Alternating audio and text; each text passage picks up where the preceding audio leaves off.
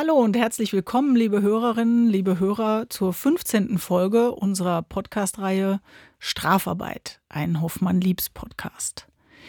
Wir wollen uns heute mit einem auch sehr aktuellen Thema beschäftigen, weil das momentan auch die Boulevardpresse so ein bisschen aufgegriffen hat. Mein Partner hier beim Podcasten, äh, der Jörg Podel, Hallo. wird äh, gleich einen Fall berichten, der sehr spannend ist. Es geht inhaltlich darum, wie man Detektive vielleicht oder Ermittler, die jetzt nicht zum Unternehmen selbst gehören, sondern eben eigens dafür einen Dienstvertrag abschließen, ähm, in der Ermittlung von Arbeitsvertragsverstößen einsetzt. Ob das typisch ist, ob das nicht typisch ist, was man da beachten muss. Darüber wollen wir uns heute mal so ein paar Gedanken machen. Das alles, wie gesagt, aufgehängt an einem sehr aktuellen Fall, den, der es bis auf die erste Seite, glaube ich, sogar von der Bild-Zeitung geschafft hat. Und, Bild, Bild ähm, Hamburg, denke ich. Wir ja. nennen das Ganze Miss Marple im Arbeitsrecht, weil ja die Miss Marple, ich meine, man hätte ja auch Sherlock Holmes nehmen können oder irgendwelche anderen bekannten Detektivfiguren, aber mir ist vor allen Dingen Miss, Miss Marple im Kopf geblieben. Und es geht ja bei deinem Fall, Jörg, auch um eine Frau. Ja, genau. Also dieser wunderbare Fall wird uns präsentiert von der Bild-Zeitung Hamburg. Vielen Dank. es geht um die neue Finanzvorständin der HHLA. Das ist eine Logistikgesellschaft des Hamburger Hafens. Ähm, das ist die Tanja Dreilich. Also erstmal vielen Dank für diesen Fall. Und äh, der ist ganz schön. Also die Bildzeitung sagt, die Frau Dreilich ist erst im Januar eingestellt worden und wird im Mai entlassen, zwar fristlos, wegen ähm, Shoppen während der Arbeitszeit. Und zwar im Edelkaufhaus Alsterhaus in Hamburg. Ich war da noch nie drin, aber klingt gut.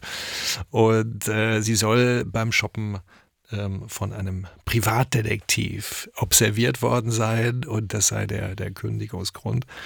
Na, wenn man da mal ein bisschen tiefer gräbt, dann, dann ist die Geschichte natürlich ein bisschen größer. Da komme komm ich gleich noch dazu. Also ob jetzt ein Shoppen während der Arbeitszeit ähm, bei einer Vorständin schon ein Grund ist für eine fristlose Kündigung, da habe ich ganz große Zweifel, weil letztlich sind wir hier gar nicht im richtigen Arbeitsrecht, sondern im ja, quasi Handelsrecht. Das ist das, das Anstellungsverhältnis der Organe. Die kommen auch gar nicht vor ein Arbeitsgericht, solche Fälle, sondern vor das Landgericht, vor die Kammer für Handelssachen. Und am Ende muss man ja mal sehen, dass hier jemand in höchster Stellung ist und am Ende seinen Job machen muss und ob man da zwischendurch mal was einkaufen geht. Naja. Aber wie das mit dem Arbeitszeiten und dem Arbeitszeitbetrug ist eigentlich ein, auch eine spannende Frage. Da machen wir einen eigenen Podcast. Da machen wir, ja. genau, da ja, würden wir, ja, machen wir was Eigenes. Also hier würde ich sagen, größte Schwierigkeit. Es soll dann auch so gewesen sein, dass sie im Outlook etwas anderes eingetragen hatte als Shoppen im Alsterhaus. Und das Sehr hatte man, ja, das hat man dann auch so als, als Vertrauensbruch gesehen. Und äh, aber äh, arbeitsrechtlich dürfte das so sein, dass die Eintragungen im Outlook-Kalender nicht verbindlich sind ja. und kein Versprechen an den Arbeitgeber, direkt sowas zu machen. Na, wenn man ein bisschen tiefer gräbt, sieht man dann auch, ich habe es im Manager-Magazin online gesehen, dass hier wohl schon länger ein Zerwürfnis war, direkt von Anfang an. Die Dame soll wohl zu hart verhandelt haben, hat hauptsächlich, also von Anfang an im Homeoffice aus Wien heraus den Hamburger Hafen betreut. Also muss man schon sagen, sportlich, sportlich. Äh, hat sich wohl auch überhaupt nicht auf der, bei der Belegschaft vorgestellt, heißt hm. es, und äh, hat sich nur um ein Prestigeprojekt, nämlich den Hafen äh, von Triest das war ja näher an Wien, Ja, das hat auch früher mal zu Triest hat mal zu Österreich gehört. Mhm. Das muss man sehen. Also ich glaube, da gibt es noch ein paar Drähte, die äh, hier irgendwie entscheidend sind. Liegt auch näher als Hamburg, das, ja. das ist richtig. Also da gab es wohl Dinge, die wir gar nicht wissen und die verhandeln jetzt über einen Aufhebungsvertrag. Das scheint die richtige Geschichte zu sein. Aber ein schöner Aufhänger ja, finde für ich. unsere Detektivstory. Weil es geht um Detektive. Genau. Und Kerstin, ich weiß nicht, ob, du, ob ich das schon mal gesagt habe. Also als ich so zehn äh, oder zwölf Jahre alt war, ich hatte eine Detektivbande. Ach ja. Ja. also es gab ja damals schon diese Enid Blyton drei Fragezeichen. Oh, das ist von Alfred Hitchcock. Ach, Alfred Hitchcock. Äh, nicht Enid Blyton. Ja. Nee, Enid Blyton waren fünf sorry. Freunde. Und Das waren die fünf Freunde, die fand Ja. ich aber auch gut. Die haben auch Detektiv Die waren auch gespielt. super. Justus und so, ne? Oder sind das jetzt. Justus ist drei Fragezeichen. Jetzt werfe ich alles durcheinander. Ist schon lange her. Ja, Und äh, wir haben dann also eine, ähm, das war eine Gärtner, nein, so, so, so ein, ja, Gärtnerei mit äh, so einem Blumengroßhandel. Äh, den, den, den haben wir observiert, weil wir dachten, da geschieht irgendwas ganz Ah. Komisches. Ja, haben uns dann also hinter Gebüschen versteckt und man sieht also, Detektivarbeit ist heimliche Arbeit. Ja, habt ihr auch Fotos gemacht? Ja, wir hatten noch keine Fotoapparate. Mhm. Aber wir haben uns das alles gut gemerkt. Okay. Fotografisches Gedächtnis. Ja, ja. Das, das Lustige an der Geschichte, das muss ich noch zu Ende erzählen. Also ein paar Jahre später, als ich dann im Studium war, brauchte ich Geld und im kleinen Ort, in dem ich war, gab es kaum etwas. Dann habe ich just in diesem Laden angefangen. Ah, Ja, und äh, hatte dann meine erste fristlose Kündigung kassiert. Ja. wieso hat er rausgefunden, dass du ihn früher observiert hast? Äh, nein, äh, die Vorarbeiterin, mit der kam ich nicht klar. Das war die Yvonne. Und äh, ich habe irgendwann sagte ich, Yvonne, du gehst mir auf den Sack. So. und da habe ich eine Kündigung gekriegt, fristlos am gleichen Tag und äh, war wahrscheinlich auch gerechtfertigt arbeitsrechtlich. Okay. Gut. Gut, also das nur am Rande, aber man sieht also, das ist schon dieses heimliche Observieren, Hm. Ist schon ein sehr starker Eingriff in das äh, Persönlichkeitsrecht des Observierten und daher sehr, sehr kritisch. Ich habe jetzt in meiner ganzen langen, langen Praxis kaum einen Fall gesehen, wo man erfolgreich mit Privatdetektiven arbeitete, wo dann auch die Ergebnisse anerkannt werden, dass die nicht einem Beweisverwertungsverbot unterliegen, weil ja Persönlichkeitsrechte anderer angegriffen werden. Oder ähm, auch, ähm, muss man sagen, die Kosten sind schon relativ hoch von, von, ähm, von Detektiven. Ja. Hm. Ähm, ist bestimmt auch wieder ein Thema mit dem ja, Datenschutz. Ja, Datenschutz und wichtig ist die, die, die Grundvoraussetzung, damit ich überhaupt einen Detektiv losschicken kann, ist, dass ich einen echt dringenden Tatverdacht habe. Na, Ich muss schon konkrete Ansatzpunkte haben, um zu ja, mit Bestimmtheit sagen zu können, hier, hier stimmt was nicht, hier äh, muss einer Sache nachgegangen werden. Und diese Anfangsverdachtspunkte, die dürfen nicht erst durch die, durch die Detektivarbeit Entst- äh, entstehen. Ja, genau. Ja, das ist das Besondere und deswegen braucht man es meistens auch gar nicht. Ne? Also was sind das für Fallgestaltungen, wenn jemand ständig krank ist und man denkt, Ja. der ist gar nicht krank oder so krank kann er gar nicht sein oder So, so, so krank feiern, ja, Ja. Das, das ist so ein, so ein Klassiker, wobei da die, die meisten Fälle mittlerweile durch Social Media aufgedeckt werden. Also wir haben hier diesen wunderbaren Fall, äh, ich glaube, den, den muss ich unbedingt erzählen. Das ist eine vom Arbeitsgericht Siegburg gerade entschieden worden.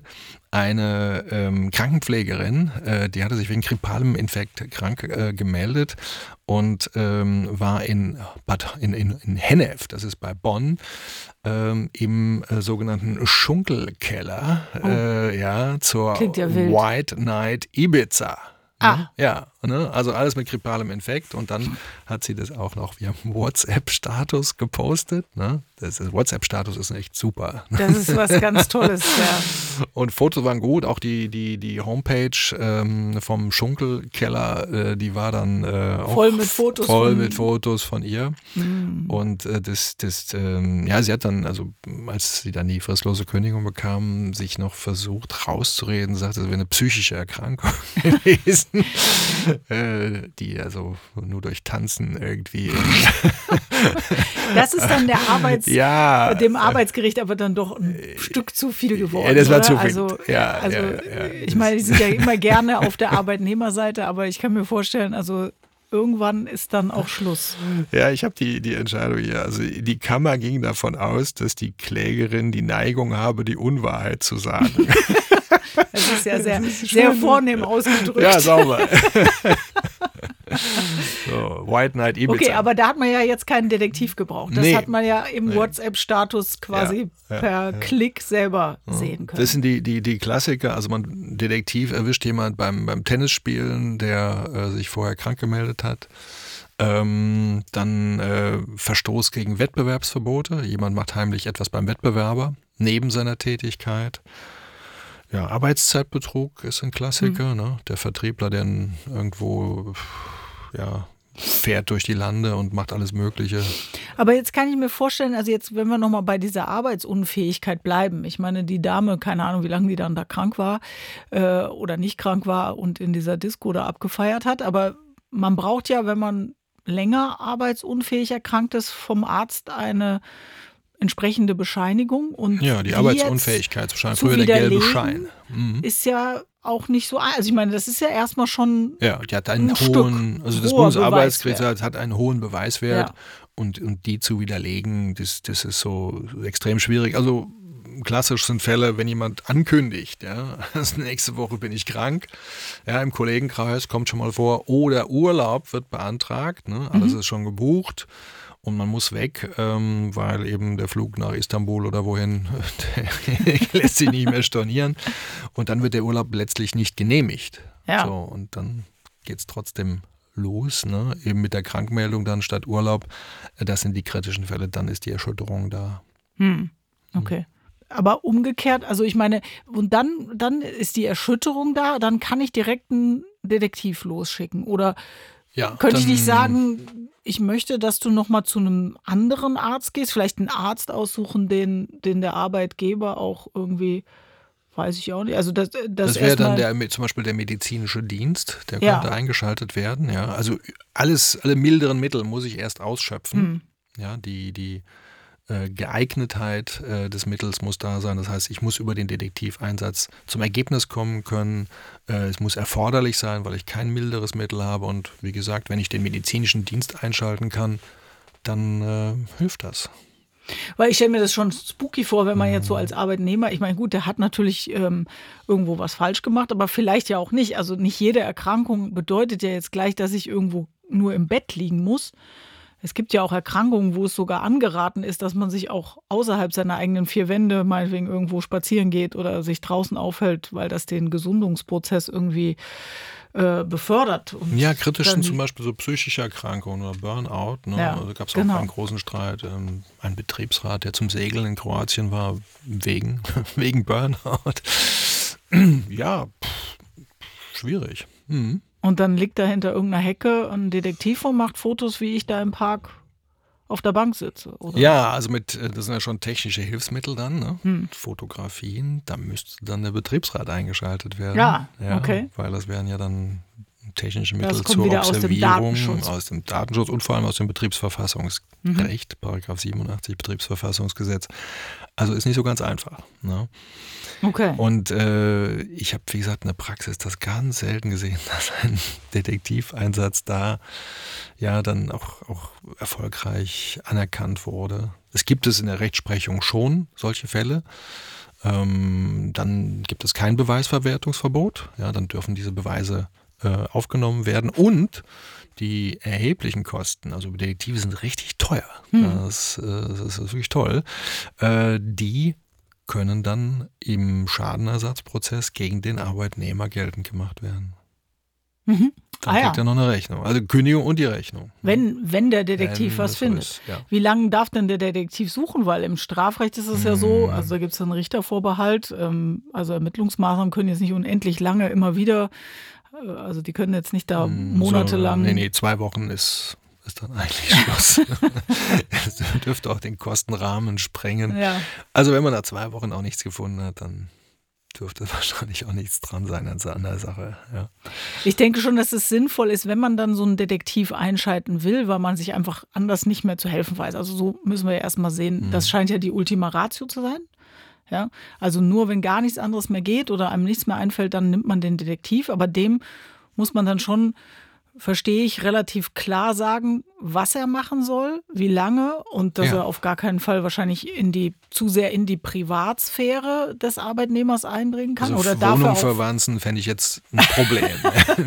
das ja, haben wir schon mal gehabt. Fotos ja. durch die großen Stasi-Sachen, äh, das, das, das gibt es nicht. Fotos durch die großen Wohnzimmerfenster, Terrassentür, ist wahrscheinlich auch eher schwierig. Aber im Betrieb also im, im, während der Arbeitszeit ist das dann einfacher da? Ja, das wären dann mehr so Befragungen ne, im Betrieb.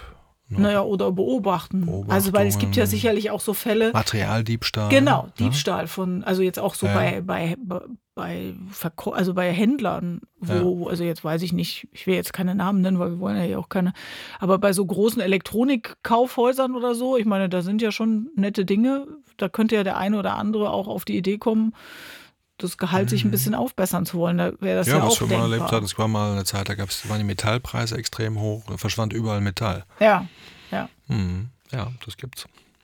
So, und wenn man es nicht richtig macht als Arbeitgeber, dann hat man am Ende hohe Kosten und kann diese Beweismittel nicht einsetzen, weil es ein Verwertungsverbot so. gibt. Ja, klar. Hm, das ist dann Das ist unangenehm. ganz blöd. Und wahrscheinlich, schlimmstenfalls, kann der Arbeitnehmer auch noch sagen, Ja. das war alles unzulässig Ja, und äh, ich bin in meinem Persönlichkeitsrecht verletzt. Kriegt ein Klar. Schmerzensgeld. Kriege ja. ich äh, Schmerzensgeld, Schadensersatz, wie auch immer. Ja. Ja. Also insofern sollte man sich Miss Marple-Einsatz gut, gut, Gut überlegen. überlegen.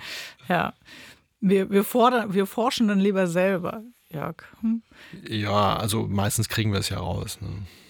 Ja. Für die Verdachtskündigung reicht es dann. Ja, die ist ja nicht so ganz einfach. Aber auch das schaffen wir. Ja.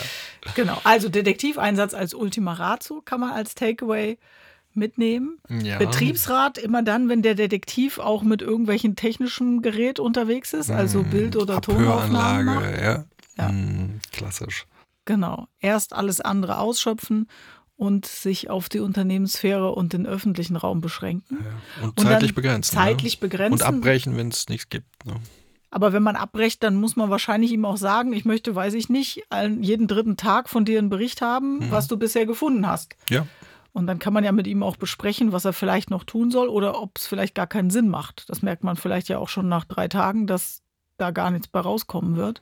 Na, Die meisten Ermittlungen finden ja intern statt. Ne? Ja. Durch, durch also ein E-Search, ähm, dass, dass bestimmte Daten Hm. abgefischt werden aus dem internen System, wo man also ganz konkret sucht, zum Beispiel Korruption Naja, nach klar. bestimmten Leuten, bestimmten Ländern und sowas. Aber Das dafür brauchst du ja keinen brauche ich Detektiv. keinen Detektiv. Ne? Nee, das Ganze alles. Oder gibt's, da gibt es auch spezielle Services, ne? IT-Services, Ja, die ja, sowas klar. machen. Hm. Ist schon wieder, ist irgendwo auch ein Detektiv. Auch ein Detektiv. Okay. Ja. Also, ich bin dann kein Detektiv geworden, sondern einfach nur Arbeitsrechtler. Klar. Ja, ist ja auch so eine Art Detektiv. Ist Stellen auch. wir immer wieder fest an, an den merkwürdigen Fallkonstellationen, die da auf den Tisch kommen. Genau. Absolut, Ja. Ja, trotzdem spannendes Thema, wie wir finden. Man hat da halt auch schon so viel im Fernsehen. Also jetzt mal losgelöst von Miss Marple sieht man dann eben doch immer wieder die lust- lustigsten Detektivgeschichten. Ähm, dann bleibt uns eigentlich nur uns zu bedanken fürs Zuhören und die Aufmerksamkeit. Wir haben ja ein Thema angekündigt schon, den Arbeitszeitbetrug. Den werden wir jetzt kurzfristig, glaube ich, auch mal angehen, weil ich glaube, da finden wir auch spannende Konstellationen. Aber wenn Sie äh, eine eigene Idee haben, dann können Sie sich auch jederzeit gerne an uns wenden. Sie finden uns ja über unsere Homepage www.hoffmannliebs.de. Ähm, da gibt es dann auch die Möglichkeit, äh, direkt auf eine E-Mail-Adresse zu rekurrieren und uns anzuschreiben. ja, die heißt strafarbeit.hoffmannliebs.de. Genau. Und da würden wir uns sehr freuen, wenn wir da, wie auch in der Vergangenheit schon, die eine oder andere Idee für weitere Podcast-Themen von Ihnen finden würden. Vielen Dank und bis zum nächsten Mal. Danke fürs Zuhören. Tschüss.